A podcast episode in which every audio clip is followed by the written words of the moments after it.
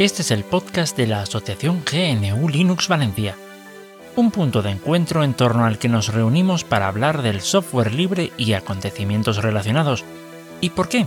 Pues porque sin software libre no hay democracia.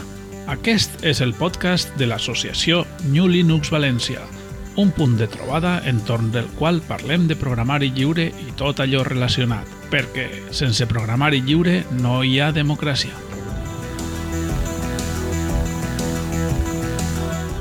Hola, buenas tardes, buenas noches o buenos días, dependiendo de a qué hora nos, nos escuches. Bueno, esto es un nuevo audio de la asociación GNU Linux Valencia y aquí estamos para ofrecer cositas guays a, a nuestros oyentes eh, que hay por aquí. Hoy estamos, estará aquí Richie eh, por aquí y vamos a contaros cositas. ¿Qué tal, Tara? ¿Cómo va la cosa? Muy bien, muy bien. Ya ha llegado el frío y por suerte con ello un par de magníficas conferencias, tristemente de momento solo en inglés. Que es Vaya. lo que vamos a hablar principalmente. Genial. Pues bueno, como resumen nos vas a hablar de varias cositas, eh, que tú siempre vienes cargadito y yo pues contaré alguna experiencia que he tenido esta semana o la semana anterior y así a ver si, si puede ser algo interesante para, para la gente que nos oye. Venga, coméntame, sor- sorpréndenos. Pues mira, lo vamos a hacer de la siguiente forma. Voy a dar una de cal y otra de arena. Nunca he tenido muy claro cuál era la mala, si la de cal o la de arena. Yo tampoco. Las dos cosas sirven para lo bueno y para lo malo. Pero bueno, venga. Yo, yo no quiero ni tragar cal ni tragar arena.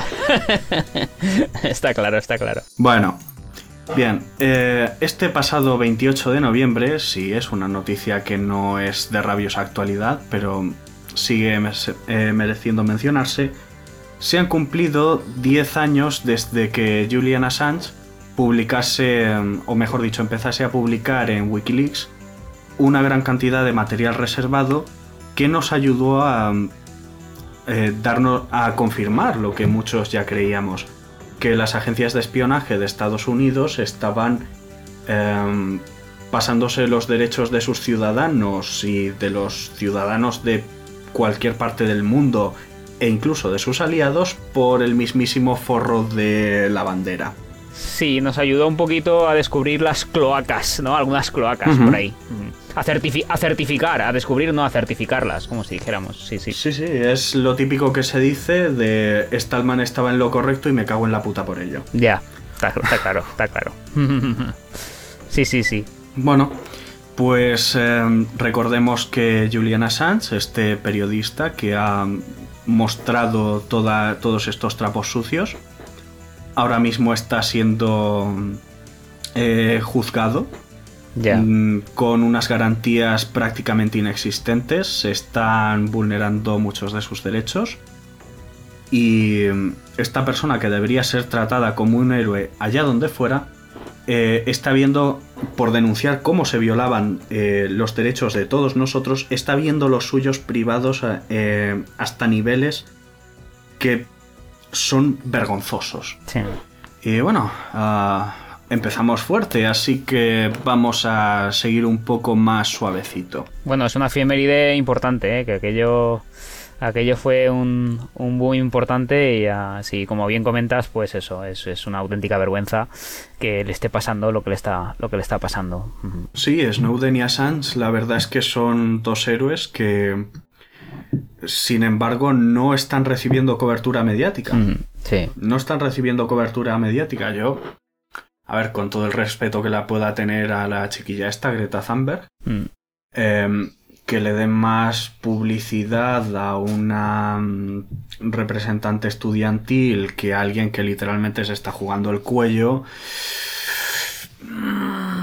Es que... No, no me termina de es más cómodo darle a Greta, que también es importante el tema del ecologismo, pero esto como hay mucho poder detrás de, de esto, pues es lo que... el Es que ahí está también, es lo que pide. Greta básicamente lo que está diciendo eh, puede ser interpretado a pie y aplicado en plan démosle más poder a los gobiernos. Mientras que lo de Julian Assange es no le deis más poder a los gobiernos, mira lo que están haciendo. Lo cual es bastante, bastante triste. Pero bueno, como ya he dicho, vamos a continuar con algo un poquito más eh, suavecito. y es que eh, Debian, la, una de las distribuciones más antiguas todavía en desarrollo y uso, de hecho la segunda después de Slackware, eh, tiene una comunidad muy fuerte y como parte de eso organiza una, por así decirlo, Ay, Dios mío, ya me saldrá. Eh, tandas de conferencias, ¿vale? Sí, sí. Eh, son, eh, en este caso, ha hecho una versión pequeñita, no muy extensa, ojo, tampoco corta. Hay conferencias, hay bastantes horas de conferencias. Y básicamente tratando el tema de videojuegos, de utilidades para videojuegos, del estado del desarrollo de esta industria sobre software libre. Y bueno, aquí está, para quien quiera verlo, tristemente en inglés.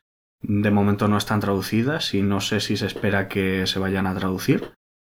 Pero para quien eh, maneje del tema, pues puede acercarse al enlace que dejaremos en la página web de, la Asociación de GNU Linux Valencia y allá podrán acceder a, todo el listado de conferencias. O sea, se hacen en directo y luego las dejarán grabadas y así, o como. Correcto, las conferencias ya se ah, han realizado. Muy bien, sí, sí. Era, sí, era con un. Es que era un horario un poquito problemático, porque fíjate que eh, el 19 de noviembre empezaban a las 19 horas, hora de Madrid, y acababa. A las. Espérate. Sí, y acababa a las 22. Entonces, y eso, y eso pues un poquito complicado. Luego el 21, que fue lo largo, empezó a las 12.45 y acabó de nuevo a las 20.50. Son unos horarios un poquito difíciles de compaginar. Pero bueno, ahí están grabadas. Evidentemente ha sido una. Ha, ha sido un evento online por las evidentes restricciones que estos tiempos imponen. Pero bueno, ahí están y es un, es un interesante vistazo a cómo está todo el tema en GNU Linux. Porque lo que tienen los videojuegos es que se benefician mucho de la capacidad que tiene el sistema operativo GNU Linux o incluso BSD de poder trabajar sin tantos intermediarios con el sistema operativo. Entonces, pues, por ejemplo, es bien conocido que el sistema operativo de la Nintendo Switch y de la PlayStation anterior es de hecho FreeBSD. Así de sencillo. Lo triste es que, por ejemplo, no liberan los controladores para, para las tarjetas gráficas y demás. Podrían, podrían aportar un poquito más. Pero bueno, ese es el eterno debate entre licencia BSD o licencias con copyleft y sin copyleft y las así. Eh, Pero bueno, pues eso, aquí podréis ver muchas cosas, juegos más antiguos, juegos más mm, novedosos y bastante de utilidades, bastante de utilidades. Muy bien, muy interesante, sí tema de los juegos con Debian, pues ya ves. Mm. Sí, que comentábamos hace un tiempo que ah, si en el chat de la asociación si era lícito o no, em, éticamente hablando, programar software privativo. Evidentemente no para Stallman. Para mí... Mm, hombre, si pudieses evitarlo, pues mejor no, pero... Pero le doy un paso eh, menos en dos ámbitos, que son los videojuegos y el desarrollo de la suite de, ofimática de Microsoft y la suite de, en fin, de, edición de Adobe. Porque son los dos grandes productos que mantienen cautivas a muchas empresas. Entonces, eh, salvo en esos y videojuegos, eh, que era lo que comentaba, porque es que son muy adictivos y no sé, es son, son los grandes ámbitos donde no es, ese ancla esa, dependencia esa, dependencia que, que, nos ah, Está. no están los programas de Adobe, no está la suite de Office y no, y no hay tantos videojuegos. Es. Eh. Bueno, de aquí, desde aquí, bueno, que la gente le, la, a ver, le, le, decimos a la gente que, bueno, que si puede programar libre, pues que hay un modelo de negocio detrás también. O sea, es que la gente lo tiene que saber. Lo que pasa que es eso, que los más poderosos pues están ahí y esos pues por lo menos eh, que... Mm, bueno, hemos tenido algún, algún podcast también con, con Pato de, de jugando en Linux y, y bueno, una de las, claro, una de las puertas de entrada, aunque fueran los juegos privativos, evidentemente tienen que estar en, en, la, en nuestra plataforma. Así, pues siempre el, cambio siempre es más, más sencillo. Pero bueno, que los desarrolladores de juegos saben que siempre, siempre hay un modelo de negocio detrás de, del software libre, que a lo mejor no, no, probablemente no sea tan, tan lucrativo, pero bueno, para, para vivir da. Así que, que nada, animamos a la gente a que, a que programe de forma libre y ya está. Pero bueno, eso es un debate demasiado interesante, o sea, demasiado potente para un podcast como tan, rápido como el nuestro, como si dijéramos. Piensa lo siguiente. Piensa lo siguiente. El tema de los videojuegos es la cantidad de pasta que se gastan en realizarlos. Entonces, vale, igual si pegas el. si tu juego es libre y pega el pelotazo, no va a ser un pelotazo tan grande como podría darlo un juego privativo y estamos hablando de supuestos. Pero ahora seamos sinceros, te vas a gastar muchísimo menos desarrollando Evidentemente. Eh, un programa libre, porque sencillamente ahí está, eh, caminas a hombros de gigantes. ¿Vale? Que eso es lo maravilloso del software libre y que en realidad es...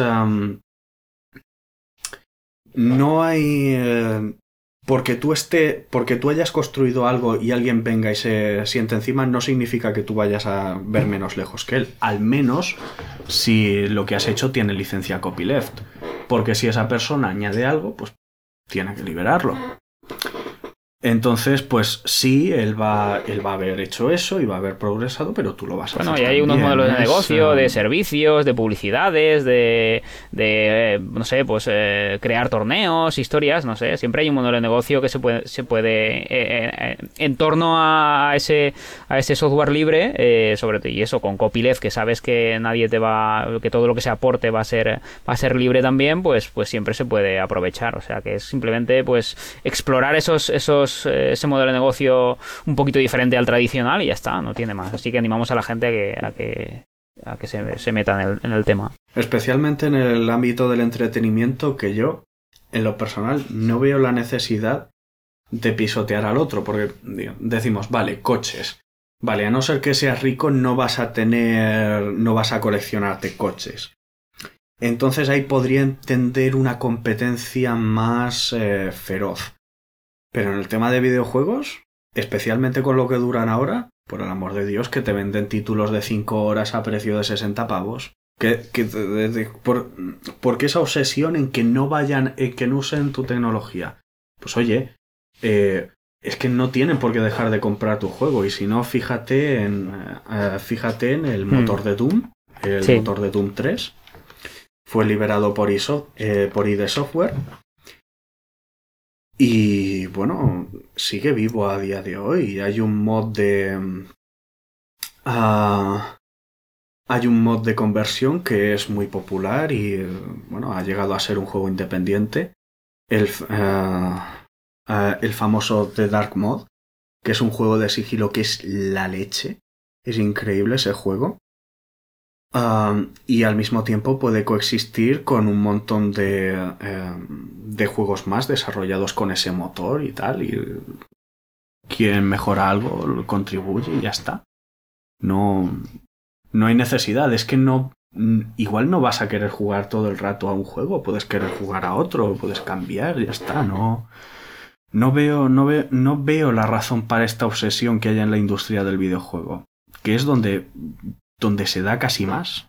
Es increíble. Nada, eh, es eso, es esa inercia, que esa inercia, esa dependencia que nos introducen, la que nos está, la que impide muchas cosas. Así que nada, eh, es simplemente pues eso, es animarse a un, a ver si tenemos suerte. Bueno, que poco a poco van saliendo más títulos y se van haciendo más cositas, así que, que ánimo a los que están metidos en el tema. Cuéntame, cuéntame más, cuéntame más. Pues bien, eh, otra de cal o de arena, dependiendo de cuál sea la mala. Vale. a ver, esto más que una mala noticia es... Eh, para mí es un... Te lo dije así, como escrito en letras tipo Hollywood, ahí puesto, puesto, en las puesto ahí sobre la montaña a cuyas faldas yo vivo, eh, como si fuera Marco. Ahí, te lo dije. Y es... Em, que la magia del Internet de las cosas ha hecho que han dejado de funcionar por un tiempecito los servidores de Amazon y pues rumbas, timbres, frigoríficos y un montón de zarandanjadas por el estilo han dejado de funcionar porque estaban en el Internet de las cosas y ya no necesitabas ir con molestos interruptores. No, no, no, no, ya todo lo podías hacer de tu móvil. Pues ahora ya no lo podías hacer, gilipollas. Mira, hay una cosa que a mí me, me, gusta mucho y se llama la redundancia, especialmente en sistemas de los que vas a tener que depender. Esto, por ejemplo, la NASA sabe. Esto, por ejemplo, pues yo qué sé, los, los, coches, los coches saben, no solo tienes el freno de pedal, también está el de mano. Y hay diversas técnicas para que en caso de que una cosa falle puedas hacer, puedas controlarlo de otra forma, tal y que cual.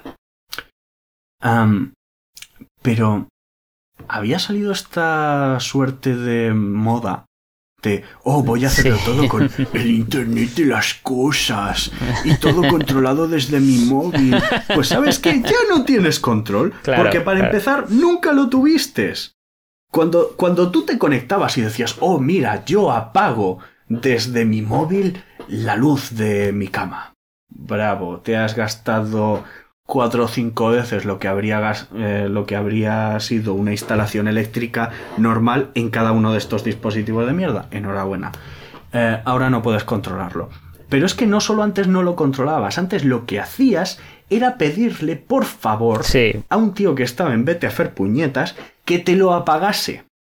Que ya me dirás tú, esto es el equivalente a que yo, para pagar la luz de mi cuarto, envíe un burofax a Madrid, a la Consellería de Energía, no sé si cómo se llamará, a decirles que me apaguen la luz.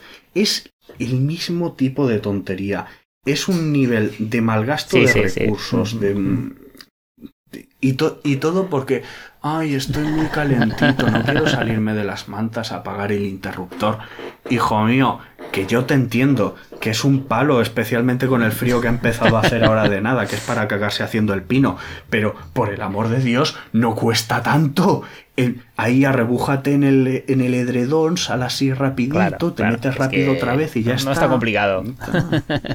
No, no es tan complicado. Incómodo un poco, pero... Tío.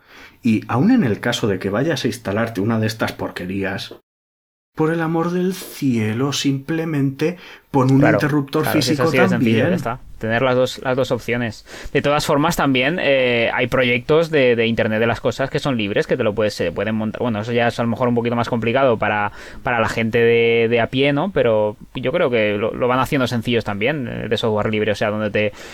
Probablemente en una, en una mini ordenador de estos, una Raspberry Pi o algún equivalente, te lo puedes, eh, te lo puedes montar tranquilamente y ya está. Y así no dependes del tío que está en Madrid en la Consellería de Sanidad de sanidad, digo, de, electricidad que decimos. ¿Sabes? O sea, que depende de ti, depende de, encender o, apagar ese mini, mini ordenador. Así que por favor, que no molestemos al señor de Amazon, ¿vale? Y montémoslo nosotros aquí en casita, ¿vale? Con un mini ordenador y así por lo menos ya si falla, pues depende de nosotros y no depende de, de, un señor que está por allí, que a lo mejor lo pillamos durmiendo o alguna cosa de estas. así que nada. Mm. Sí, sí, valga la broma, sí. Está claro. Pues bueno, eh, y finalmente acabamos con otra conferencia, esta vez acerca de el único y todopoderoso editor IMAX. Luz de la computación y padre de, y padre de todo lo que es bueno y hermoso en, el mundo digital. Pues nada, es eh, como he dicho, de conferencias iba un poquito el podcast de hoy. En este caso es la IMAXConf del 2020. Ha sido este pasado 28 de noviembre. Al 29 de noviembre y bueno, ha habido de todo, empezando por la, creo que ya es tradicional la apertura, creo que lleva tres años haciéndolo, eh, hablando de un poco de las novedades y el estar... Es como el discurso del Estado de la Nación para los estadounidenses o el discurso de, de Nochebuena aquí con el, con el Borbón de turno. Pues, pero en este caso nos lo da una, una muchacha eh, filipina llamada Sasha Shua. Creo que se pronuncia así. Perdóname si me oyen, Tranquilo que Sasha te, perdonará, no te preocupes. no, y pues bueno, esta muchacha es... Um, tiene un blog estupendo, ideal incluso para principiantes, porque tiene muchos muchos artículos para comenzar en el tema y em, dio la dio la dale dale Dios mío qué, qué espesito estoy y dio la y dio la charla de apertura después de eso tenemos de todo desde escribir música en texto plano hasta em, yo qué sé eh, crear paquetes reproductibles de IMAX, un poquito en el ámbito este que está manejando el sistema de, de paquetes Geeks. Mm, mogollón de charlas de, del maravilloso Orgmode, que es, que es, como, que es como la niña de los ojos de, de IMAX. Y pues eso, también una charla del mismísimo San Ignacio barra Stallman, hablando sobre que se va a crear, eh, se va a facilitar em, la inclusión de, de proyectos que no estén directamente relacionados con GNU en, el, repositorio. ¿Fue una charla de, Richard? ¿Fue una charla de Richard el mes pasado? Ah, sí. Sí, sí, de Richard Stallman, sí. Ah, de nuevo, por internet y tal, pero bueno. Y hablando de eso, de que se van a admitir que va a haber una parte del repositorio ELPA donde se puedan descargar paquetes que no, que no pertenezcan al proyecto GNU. Hasta ahora, para poder, em, ah, ¿cómo decirlo? Para poder almacenar tu, tu, paquete o tu proyecto en, en este repositorio había que hacer pues la tradicional cesión de copyright al proyecto GNU. Pero bueno, eso ya no va a ser necesario, lo cual está bien. Eh, va a facilitar más pues que ciertos contribuidores eh, se sumen al proyecto. Para los que no sepáis de la luz del único y verdadero editor, pues eh, a Emacs puedes instalarle cosas igual que se lo puedes hacer a tu distribución GNU Linux. Mm, de hecho, nosotros tenemos una broma de que unos usamos Linux, otros BSD, pero todos usamos esa librería que Emacs usa para comunicarse con el hardware. Entonces, eh, que entonces el Emacs puede manejar programas pues para todo. Yo tengo incluso un frontend para para descargar, para gestionar mis torrents, tengo mi lector de RSS, gestión de correo, eh, Puedes manejar, puedes también manejar un servidor web incluso, con ciertas limitaciones. Eh, ¿Qué más puedes hacer? Tienes navegadores de archivos, visores de fotos, de todo un poquito. Entonces, ahí está.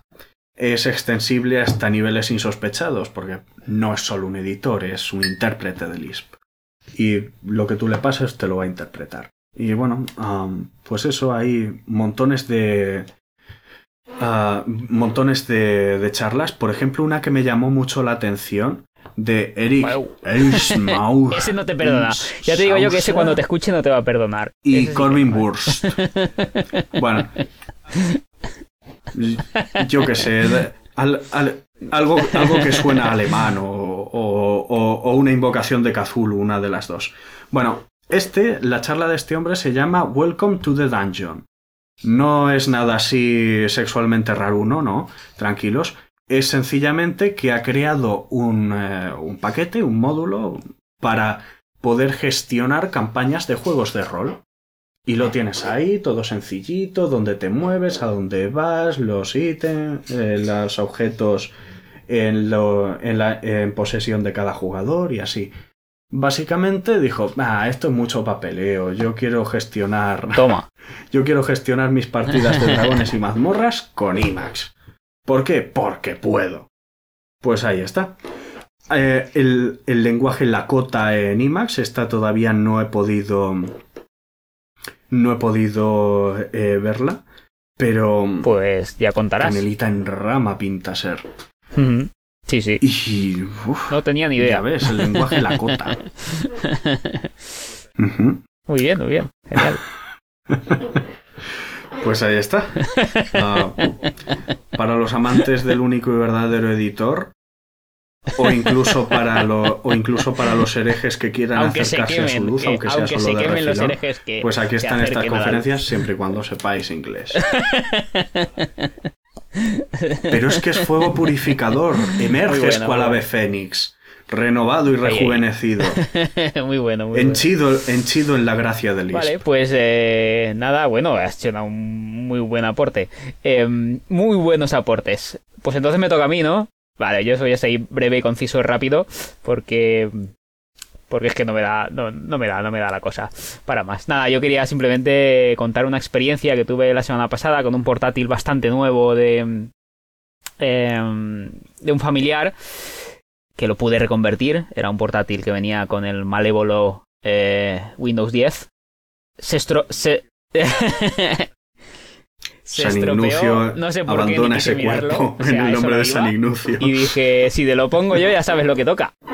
Y, y, tocó, y tocó, y tocó, y tocó, porque así soy yo el que, como es de un familiar, pues le sale más económico y pues eh, aunque le, le sale más económico, yo por lo menos reconvierto una maquinita más. Entonces nada, era un portátil bastante, bastante nuevo. Era un portátil del de estos Inspiron, me parece, con un Core i5, bien, 8 GB de RAM, un procesador de última generación, de la décima generación y tal.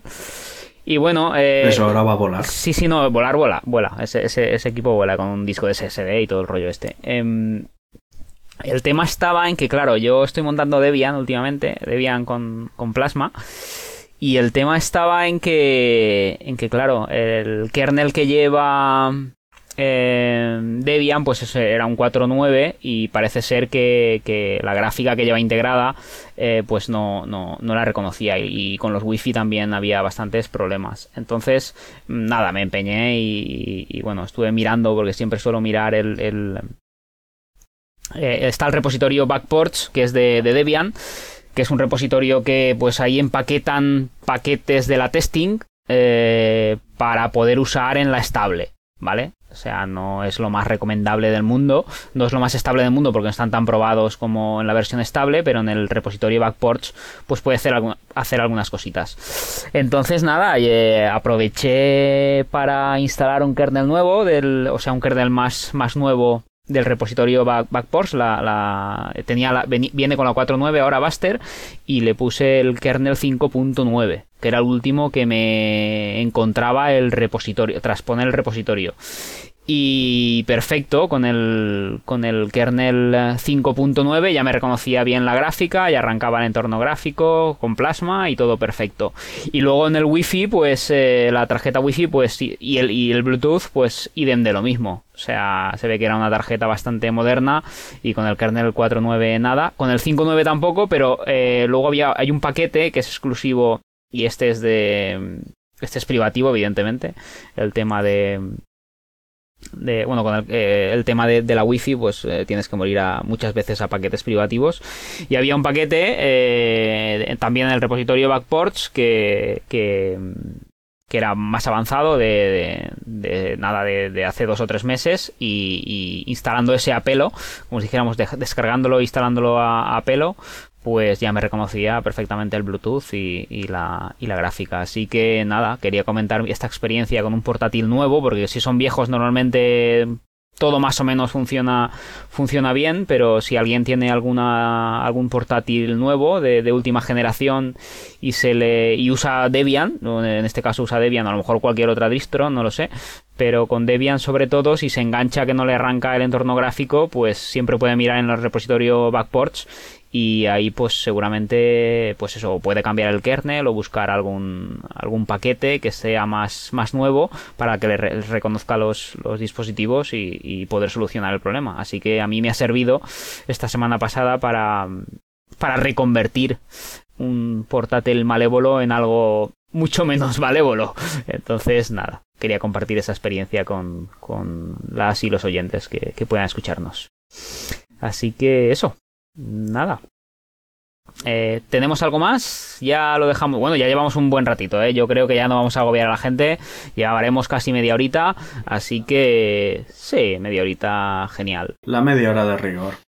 Ah, esto, esto es maravilloso. Vamos mejorando poco a poco. Así que genial. Pues nada, Tarak, un placer haber compartido este audio contigo y, y nos emplazaremos a los siguientes audios. Mm, nada, bueno, simplemente eh, recordar, bueno, antes de despedirme, recordar que toda la información de la asociación New Linux Valencia la tenéis en nuestra web, en New Linux gnulinuxvalencia.org.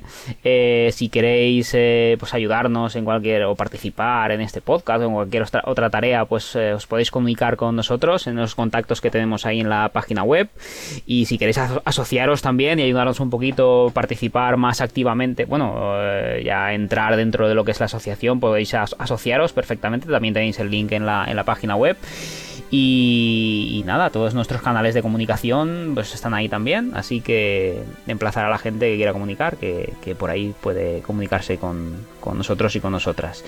Y hasta aquí hemos llegado, un placer estar contigo, Tarak, ahora sí, nos despedimos. Lo mismo digo, un inmenso placer y hasta la próxima.